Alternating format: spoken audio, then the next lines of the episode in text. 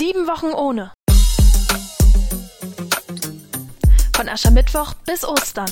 Der Podcast zur Fastenzeit. Heute mit Regina Tschirschke. Tief durchatmen, dachte ich mir. Die Blockade einfach wegatmen. Aber es klappte nicht. Ich saß vor meinem Laptop kurz vor einer Online-Schulung und meine Angst umgab mich wie eine hohe Mauer, als ich den Link öffnete. Doch dann lief alles gut, aber ich war innerlich am Ende. Es dauerte, bis ich im Thema der Schulung ankam. Das Alte Testament. Ich horchte auf, atmete endlich tief durch, und dann war die Blockade verschwunden, verdrängt von Worten aus Psalm 18.